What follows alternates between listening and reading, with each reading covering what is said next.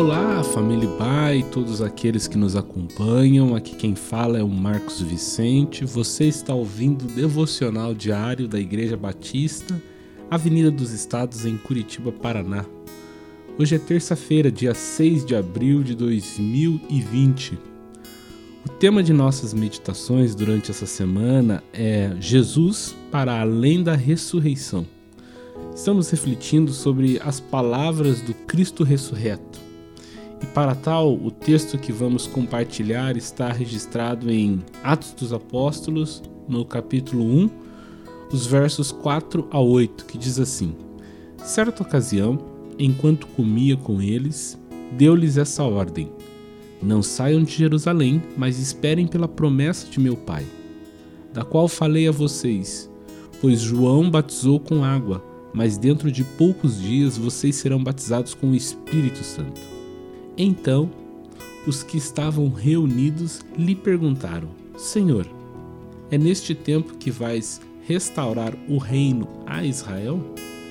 Ele lhes respondeu: Não compete a vocês saber os tempos ou as datas que o Pai estabeleceu pela sua própria autoridade mas receberão poder quando o Espírito Santo descer sobre vocês. E serão minhas testemunhas em Jerusalém, em toda a Judéia e Samaria e até os confins da terra. A ressurreição de Cristo inaugura a nova possibilidade da vida humana de ser habitação do próprio Deus através do Espírito Santo. Jesus está lembrando isso aos discípulos. A promessa que ele já havia dito anteriormente agora poderá ser cumprida, pois o pecado já foi crucificado com ele na cruz. É interessante que a pergunta dos discípulos ainda está desconectada com essa profundidade espiritual que Jesus está ensinando. Eles queriam saber quando a glória de Israel seria restabelecida para que pudessem desfrutar do reino que Jesus tanto pregara ainda não haviam compreendido que o reino que Jesus pregava era o reino de Deus e o reino de Deus nunca esteve restrito a um povo somente. O reino de Deus jamais será enclausurado a um espaço físico. O reino de Deus transcende barreiras, povos, raças e nações. É por isso que eles precisam do Espírito Santo. Eles não precisam saber sobre o tempo que as coisas acontecerão, eles só precisam esperar o Espírito que receberão para guiá-los.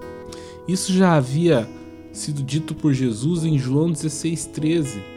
Ele disse que quando o Espírito da Verdade vier, ele vos guiará em toda a verdade, porque não falará por si mesmo, mas dirá tudo o que tiver ouvido e vos revelará tudo o que está por vir.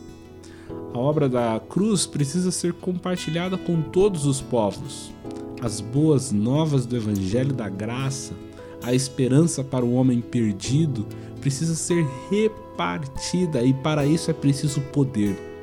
Um poder transformador que será manifestado por atitudes de amor. Um poder sobrenatural que irá romper com estruturas religiosas, um poder que traria ousadia e coragem necessárias para fazer homens sem instrução nenhuma intimidar pessoas poderosas. Um poder que qualificaria uma comunicação com outras nações em seu próprio idioma para que as grandezas de Deus pudessem ser anunciadas.